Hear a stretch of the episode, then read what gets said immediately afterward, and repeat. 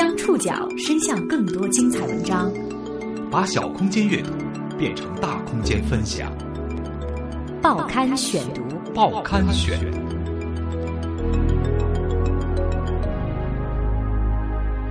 把小空间阅读变成大空间分享，欢迎各位收听今天的报刊选读，我是宋宇。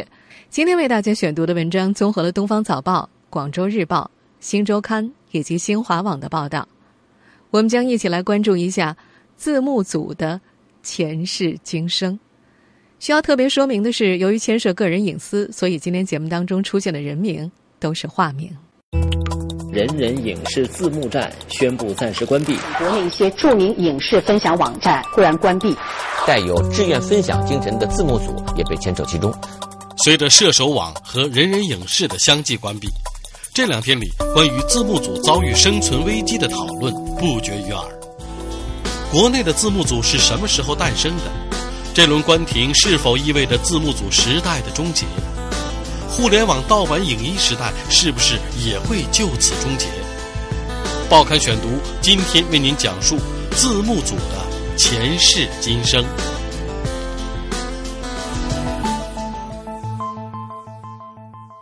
五年来，玉米一直在两种生活当中切换。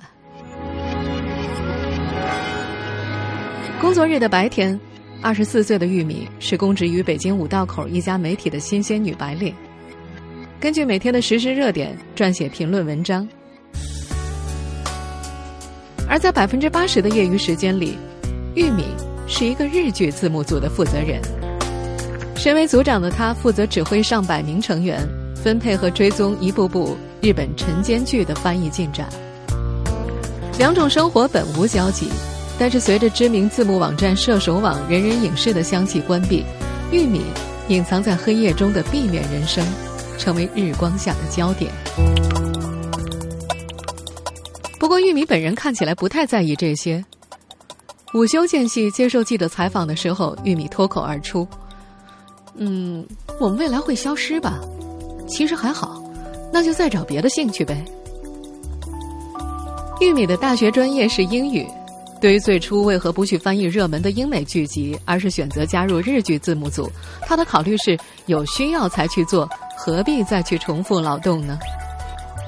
字幕组翻译的日剧也并非十分热门的剧种，而是每天清晨播放给家庭主妇的励志晨间剧。比如我们现在所听到的这部，今年在日本反响还不错的《阿正》。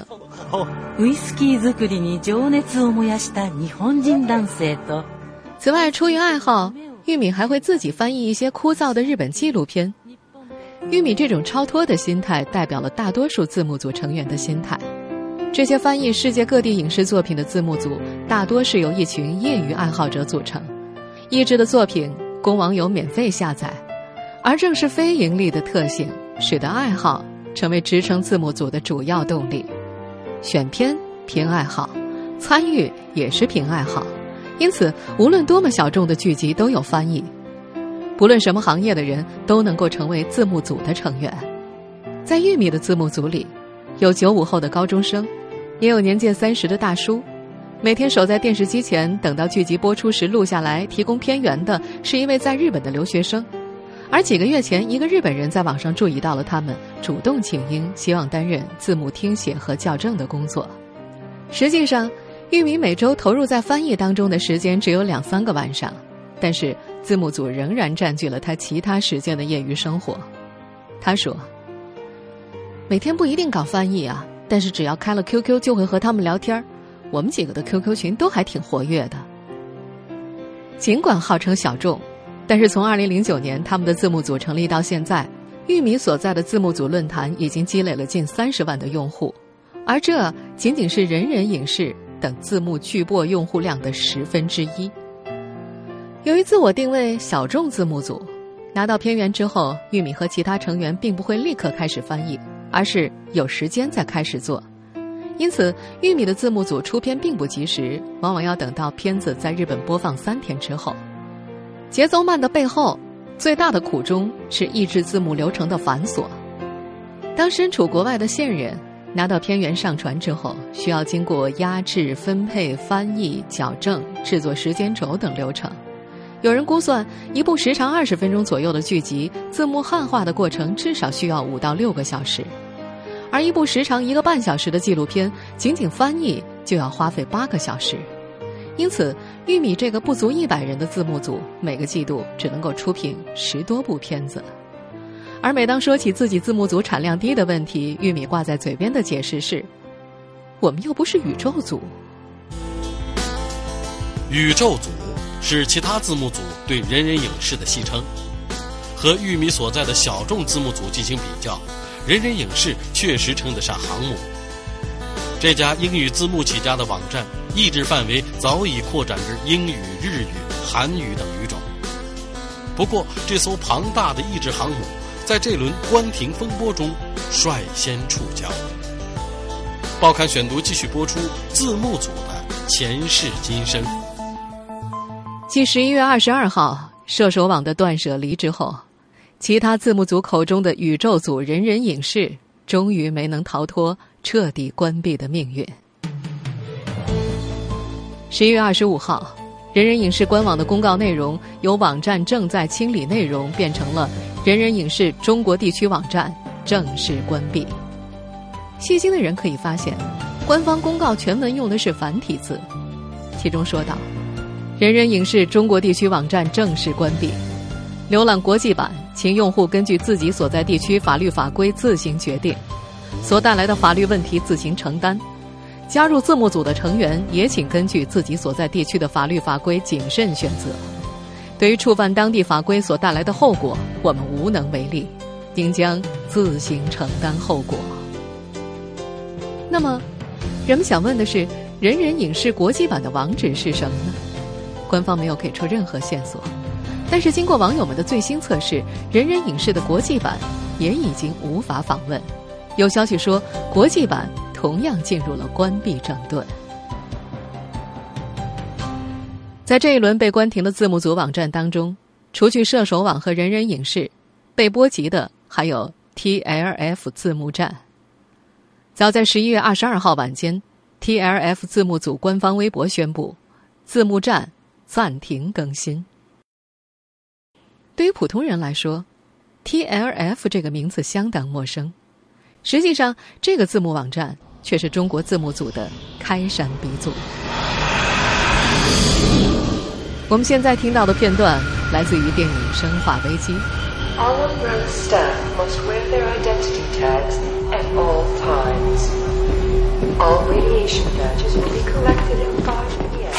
这部电影和字幕组的诞生有着不可分割的关系。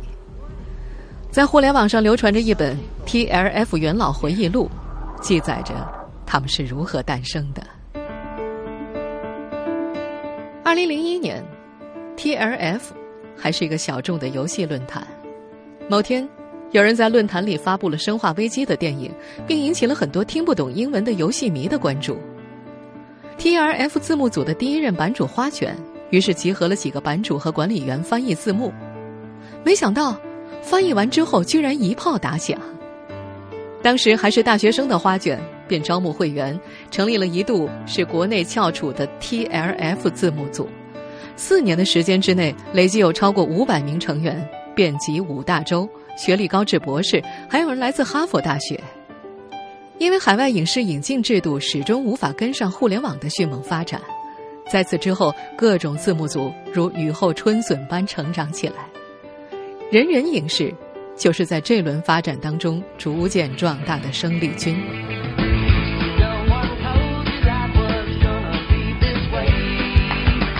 你一定听出来了，这段音乐来自于《老友记》的片头。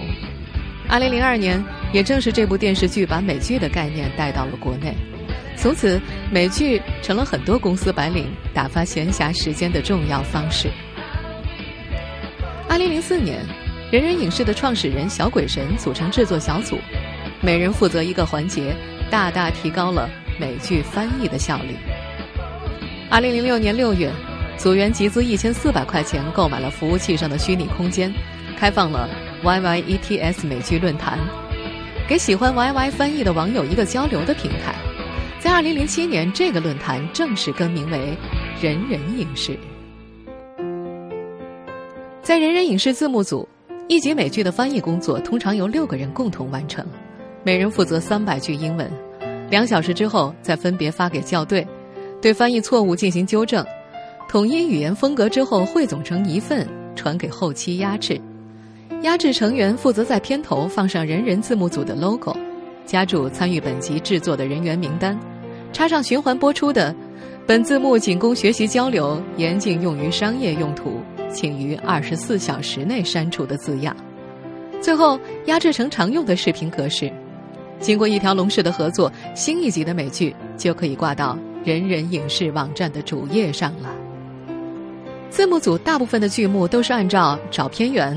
录字幕、做时间轴、翻译、校对、压制、上传这几个步骤，采取众包式的合作方法进行。一位字幕组的成员骨头就说：“字幕组的常驻人员有好几百个人，如果按照进进出出的人次来估算的话，那就得有上万人次了。”人人影视字幕组虽然只是一个相对松散的民间组织，但却是用类似于制造企业的组织架构来管理的。像工业化大生产一样，人人内部按照一部剧的制作工序划分职能单位：翻译组、CC 字幕组、时间轴组、后期组、新闻组、测试组、BT 发布组、美工组、评论组，每组各司其职，共同搭配合作。在被观战之前，人人影视同时连载七十部美剧，累计翻译数量已经超过了一百三十部。而翻译电影的数量，人人影视内部没有一个确切的统计数字。从二零零一年开始，字幕组在中国成长壮大，并成为电影、剧集和公开课引入中国的先锋力量。一度进入字幕组，对某些人来说是件光荣的事，因为这里可能聚集着中国外语最好的一群人，尽管他们并不拿酬劳。报刊选读继续播出字幕组的前世今生。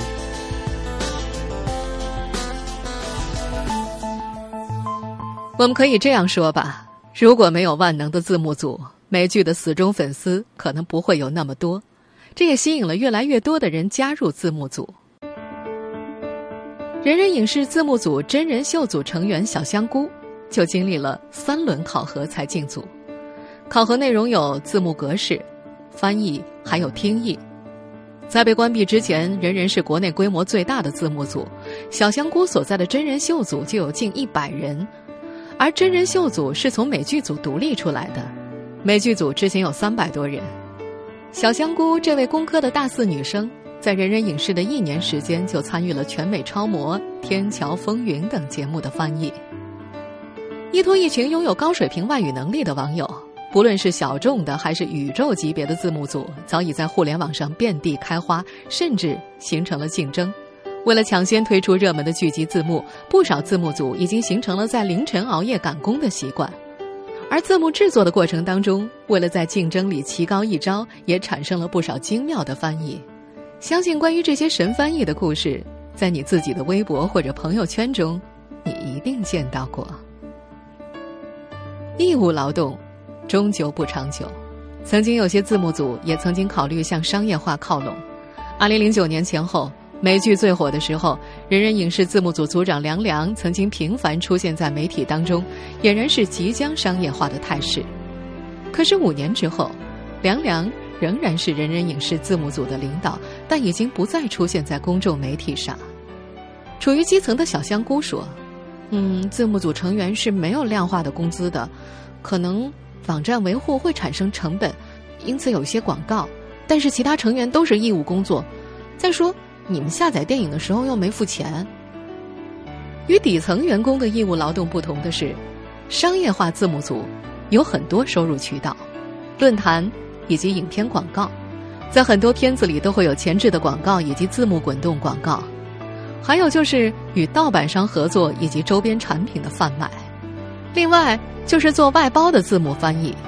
国内某大型视频网站的内部人士说，目前该网站的英美剧集基本上都是外包给字幕组的。在商业食物链当中，字幕组的译者处于最底层。You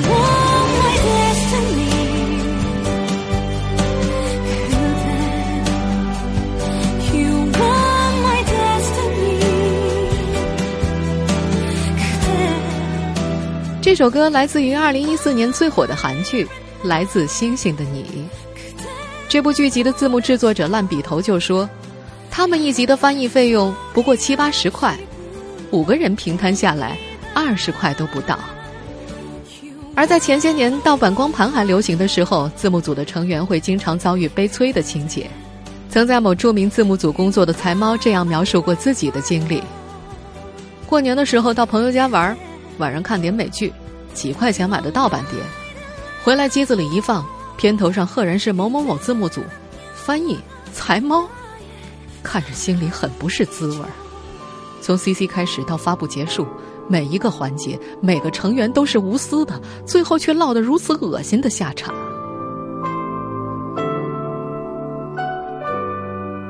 国内字幕组的开山鼻祖 TLF 的全称是 The Last Fantasy。很多年前，曾经有老组员将这几个词诠释为“最后的白日梦”，意思是，在目前这个社会当中，守住单纯的分享理念。不过是最后的白日梦罢了。你可以选择做翻译的佣兵，建立自己的传奇，也可以做堂吉诃德般的白日梦骑士。但是，他们的敌人不是风车，而是真正的巨人。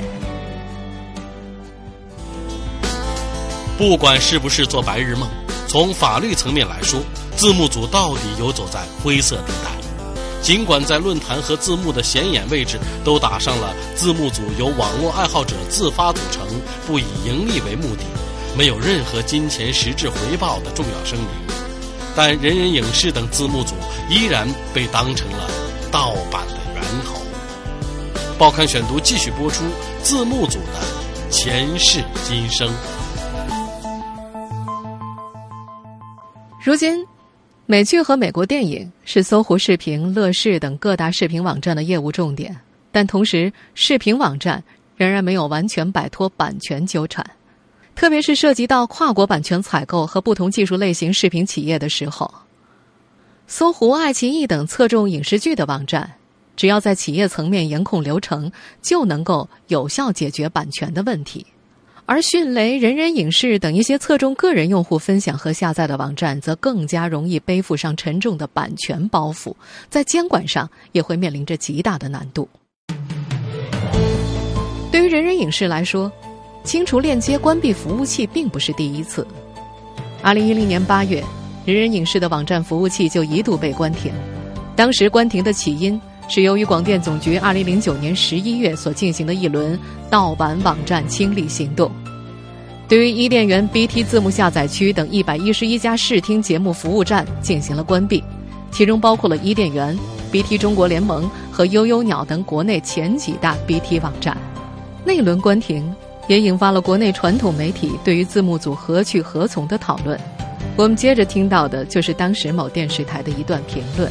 如果说那个时候我就在向这个字幕组表示敬意的话，那么如今呢，就要向他们做一个最后的致敬，因为看来字幕组呢已经是走向了这个穷途末路啊，因为整个这个大形势、整个大环境呢对他们非常不利。不过，那次危机以一种幸运的方式化解了。人人影视在当时的公告当中说道：“网站不会关闭，从一开始我们就没想过要搞视频资源。”从一开始都是单纯的制作字幕，并且在二零零九年已经制定了未来方针。那时，人人影视在临时网页当中贴出了筹资捐款的告示，得到了一些网友的响应。一周之后，通过网友捐款凑了八万多元，人人影视字幕组重新购买了网站服务器，并且一直服务到此次关停之前。不过这一次。人人影视的寒冬恐怕没有那么好度过。十一月二十二号，当整个网络为射手网的关闭而集体伤感的时候，相较之下，人人影视官网所公布的暂时关站，还是给众多剧迷留下了一丝恢复访问的希望。在参考此前人人影视几次短暂关站的恢复访问，不少美剧粉丝还是认为人人的关站是暂时的。可是十一月二十五号。人人影视已经在官网宣布，中国地区网站正式关闭。从新公告当中，人们不难发现，中国地区的网友日后想要在人人影视下载美剧，已经成为不可能的事件。这是不是意味着字幕组的时代画上了句号呢？不同的人有不同的看法。零上九度是北京杂志客厅沙龙的纪录片主持和负责人，正在筹建自己的字幕组。他与社会、历史、政治类纪录片打交道，常常需要字幕，也一直关注着字幕组的动态。